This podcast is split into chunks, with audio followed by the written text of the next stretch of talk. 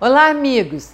Bem-vindos ao Leila Richas Mais 60. É um prazer estar com vocês e é sempre a mesma história. Se você ainda não é assinante do canal, inscreva-se. Se gostar do vídeo, dê o seu like e compartilhe com todos os seus contatos. O nosso vídeo de hoje é com a doutora Eliane Magalhães. Ela é coordenadora do Centro de Hipertensão Arterial do Hospital Procardíaco, no Rio de Janeiro. Ela conversa com a gente sobre a popular pressão alta e o mal que ela pode causar à nossa saúde. Vai falar também sobre colesterol alto, o grande vilão dessa história toda. Vamos ver a entrevista, preste atenção e aproveite bem. Doutora Eliane, a hipertensão arterial pode ser considerada uma inimiga silenciosa da nossa saúde? Com certeza. Trata-se de uma doença que não dá sintomas, portanto, as pessoas não se percebem da situação, na maioria das vezes, e por isso não procuram médico para tratar. Ou descobrem em fases mais avançadas, quando já acusam alguma alguma queixa, um mal-estar, uma cefaleia, uma dor de cabeça. Ou porque faz um exame por outra razão e na aferição se verifica a pressão aumentada. Por isso que essas situações que não se apresentam assim tão claramente desde o início são chamadas silenciosas. Estima-se que 25% da população brasileira tem pressão alta. Até mais, viu, Leila? Em determinadas, mais, é, em é. determinadas regiões. A prevalência é variável, a prevalência de hipertensão é, em locais distintos, não só no Brasil como no mundo. Depende de hábitos culturais, hábitos alimentares, condições ambientais e genéticas. Então a prevalência pode chegar até 40%. Tá? Então é uma doença muito comum, muito prevalente. E eu soube, queria conferir com você que esse percentual aumenta, vai até 50% para as pessoas com mais de 60 anos. É verdade? É, há quem diga, alguns pesquisadores, que se nós vivermos o suficiente e avançarmos muito na idade, praticamente todos seremos hipertensos. Isso tem uma explicação, né? É, com a, o processo de envelhecimento do sistema como um todo, do, os vasos também envelhecem. E quando os vasos envelhecem, eles endurecem, enrijecem. E isso faz com que o coração tenha que fazer mais força para enviar o sangue para todo o organismo. Fazer mais força significa aumentar a pressão. Então, nos idosos, isso é muito mais comum do que nos mais jovens, devido a esse mecanismo que a própria idade traz. Então, isso vai acontecendo a partir dos 60 naturalmente vai acontecer. Não existe assim uma, uma idade, um ponto de corte preciso, Leila, porque isso é muito individual. Essas variações na medicina individuais, elas são muito presentes em qualquer doença. Às vezes o indivíduo tem uma idade biológica até menor, mas cronologicamente ele é mais idoso. E a, a recíproca é verdadeira. Você deve se deparar toda hora com pessoas de 70 anos ou mais que aparentam ter 10 anos a menos. É verdade. Então, Nós essa... eu espero que cheguemos lá dessa forma, né? Envelheçamos Eu bem. Que isso aconteça com a gente. Então é isso que acontece. Às vezes o indivíduo até é mais avançado de idade, mas o processo de envelhecimento vascular pode ser menor para ele do que para o indivíduo até mais jovem. Mas é um fato e é isso que causa a hipertensão nos indivíduos mais idosos. Eliane, por que a gente tem pressão alta? Essa seria a pergunta de um milhão de dólares. Na verdade, nós não temos ainda uma causa definida e clara. Por isso que ela é uma doença ainda hoje que necessita de tratamento contínuo, porque é raríssimo e são poucas as causas chamadas de hipertensão secundária, ou seja, que existe uma causa e ela pode ser removida. Na grande maioria, 95% dos casos, ela não tem causa conhecida. Podem ter efeitos ou fatores que contribuem. A idade é um deles, maus hábitos alimentares, com ingestão exagerada de sal, excesso de peso e outras condições tá, que favorecem. Agora, uma causa definida, clara, para a chamada hipertensão arterial, ainda não ainda temos. Não há. E quais são as principais consequências da hipertensão arterial? Que doenças ela provoca? É, embora ela seja silenciosa no seu início e há um processo de tempo desde quando ela se inicia até que ela se instala definitivamente, nesse processo, que podem ser de anos, cinco, às vezes dez anos, infelizmente, as lesões desencadeadas pela hipertensão já estão acontecendo. E nós não sabemos, ou porque não sabemos que sequer que temos a doença, ou não temos sintomas, mas as lesões podem estar se manifestando. Então, hoje nós dizemos que tratar a hipertensão evita as lesões dos órgãos alvos, que é a sua pergunta. Quais são os órgãos alvos? Cérebro, e uma das mais temidas complicações da hipertensão é o AVC ou derrame. O próprio coração, porque o músculo se hipertrofia, fica mais forte para poder fazer frente a essa necessidade de enviar o sangue por causa da pressão alta. E lesões vasculares distintas, nos rins, na, na, na retina, em todos os vasos do organismo. Então, infelizmente, apesar de ser uma doença negligenciada, e mesmo quando identificada e tratada, que nós temos a disponibilidade hoje inúmeros fármacos para tratar a hipertensão, os indivíduos, por razões diversas, não aderem adequadamente ao tratamento e não mantêm a pressão adequadamente controlada, sofrendo as consequências da hipertensão. Doutora Eliane, outro inimigo silencioso da nossa saúde é o colesterol, não é? Isso. Primeiro, o colesterol é um vilão em termos, ele é importantíssimo para a nossa hum. saúde. Ele precisa estar presente. Ele é fabricado normalmente pelo, pelo nosso fígado e ele participa da síntese dos hormônios sexuais, vitamina D, ácidos biliares, e é, participa inclusive da integridade da membrana das células. Então ele é importantíssimo existir no organismo, tanto que ele é fabricado. Tá? Ocorre que quando ele é fabricado em excesso, porque 70% do colesterol é fabricado no fígado, 30% vem de fontes exógenas, externa, alimentação.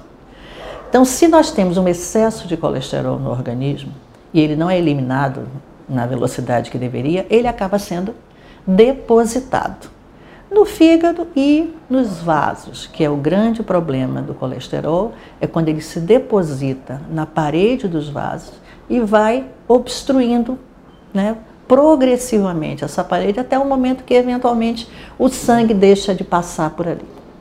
E se isso acontecer no coração, vai acontecer o que nós chamamos de infarto. Se acontecer no cérebro, o derrame ou o AVC. Se acontecer nas pernas, nós vamos ter as doenças periféricas que causam dificuldade para caminhar, claudicação intermitente, mas isso pode acontecer em qualquer território, porque ele não respeita vaso, vai em qualquer território. Então, é silencioso também, porque ele não dá sintomas no início. Você só vai saber se fizer uma dosagem laboratorial. E a partir de que idade deve-se fazer essa dosagem e com que frequência? É, já exi existem essa forma, formas de colesterol alto também em crianças, embora seja mais raro. São formas ditas genéticas, na maior parte das vezes, embora haja também a forma que afeta os adultos. Mas nas crianças, a recomendação é dosar a partir de 8 anos de idade, tá? Até porque as evidências de tratamento com medicamentos só são é, definitivas e só devem ser feitas a partir dessa idade. No adulto, tá? A recomendação acima de 20 anos, todos deveriam fazer essa dosagem uma vez por ano do perfil lipídico, a menos que tenha na história uma genética forte, por exemplo. Pode ser um rapaz de 18 anos, mas os pais tiveram infarto cedo. Ou tem uma alta prevalência de doença cardiovascular, de hipertensão, de diabetes na família. Então, isso pode trazer a necessidade para etapas mais precoces de vida. Agora, o infarto é sempre decorrente de um colesterol alto? A grande maioria grande das maioria. vezes é causado pela chamada doença aterosclerótica que é acúmulo de colesterol nas artérias coronárias. Existem causas menos comuns de infarto, mas não é o que está aí no, no, dia a dia, né, nos consultórios dos médicos, não é, não é esse, não são essas causas mais raras. A causa mais comum é a doença aterosclerótica, cujo principal vilão é o colesterol, mas é preciso que hajam, e na maioria das vezes existem, os fatores de risco que se agregam e são muito prevalentes. É raro você ter um indivíduo que só tem colesterol alto ou que só tem hipertensão. Em geral, ele é hipertenso com colesterol alto, ou é hipertenso e tabagista, ou tem excesso de peso. E às vezes tem tudo isso, o pacote é completo. E aí o risco definitivamente também é maior. Doutora Eliane, a gente sabe que existe o colesterol bom e o colesterol ruim. Eles se relacionam? Como eles se relacionam?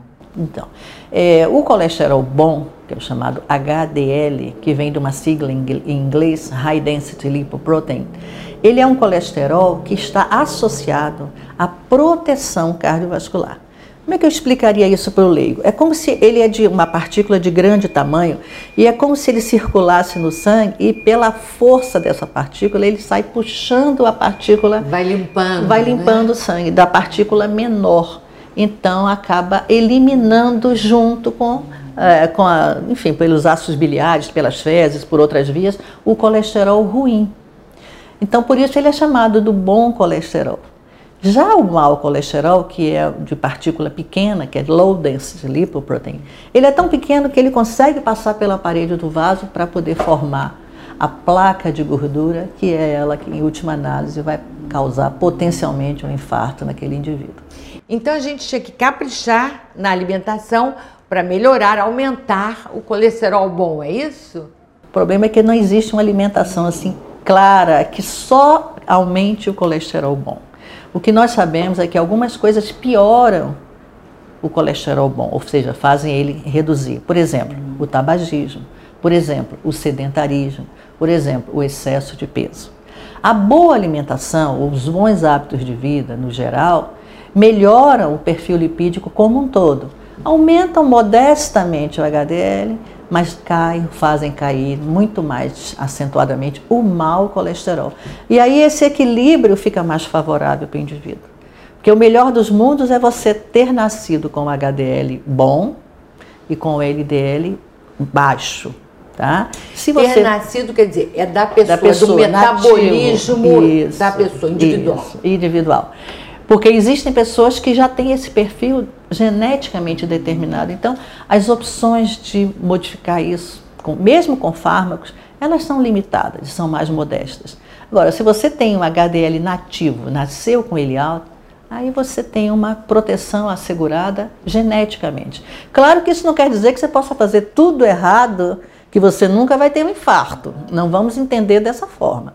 Esse HDL bom alto, graças a Deus, se você teve, ótimo, mas não acumule fatores de risco que aí você, você atenua o benefício que ele lhe traz. Mas você acredita que existe gente que tem sobrepeso, que é sedentária e apresenta boas taxas?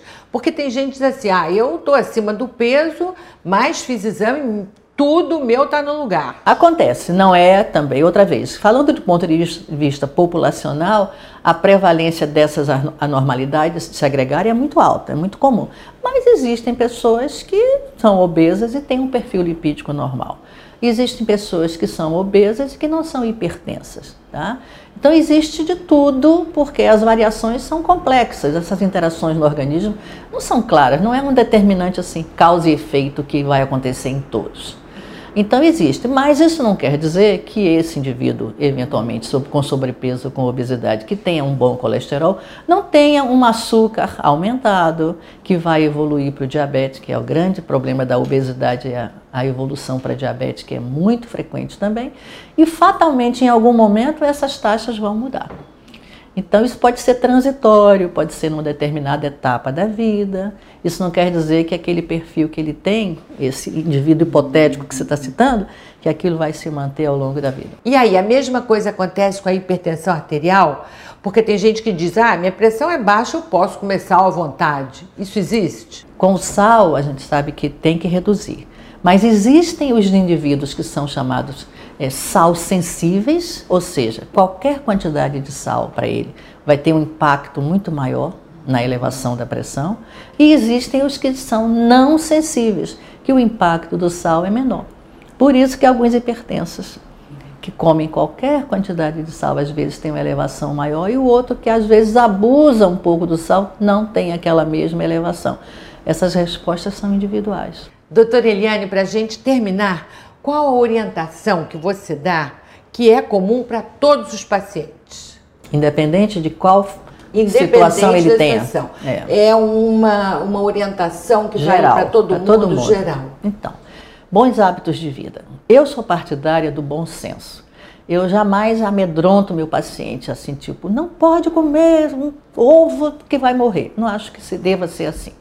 Existem casos mais graves e casos menos graves, mas no geral, a minha recomendação é tenha bons hábitos de vida, o que inclui ser ativo, se possível, fazer uma atividade realmente regular, se for um indivíduo de mais idade, com alguma limitação funcional, que faça caminhada, ou se não puder fazer caminhada por algum problema articular, algum exercício na água, ou que se puder ter uma pessoa, um personal trainer, uma, uma pessoa que oriente, que possa ajudá-lo, excelente. Então, o exercício ou a atividade física e os bons hábitos alimentares. Esses também a gente não pode absolutamente negligenciar, especialmente nesses tempos modernos de fast foods, alimentos processados, industrializados que tem o seu encanto, porque são rápidos, você põe lá na, é. tira da geladeira, põe no micro-ondas, mas não é uma alimentação saudável. Quanto e mais embalagem, parece que é pior. Pior, né? né? Porque ali entram produtos conservantes e o teor de sal costuma ser alto. Você não tem como mudar, ele já vem pronto. E como última recomendação, eu diria que é ter uma cabeça tranquila, combater o estresse, porque o estresse é um inimigo poderoso da saúde, especialmente do coração. Doutora Eliane Magalhães, muito obrigada um pela prazer. entrevista. Foi um prazer, meu. Muito obrigada. E aí, gostou da entrevista? Então dê o seu like, compartilhe com todos os seus contatos. E olha só, uma coisa importante, não faça automedicação. A nossa função aqui é informar para você ter uma vida melhor, com mais saúde, mais bem-estar. E nunca pare um tratamento sem consultar o seu médico. Um grande abraço e até a próxima.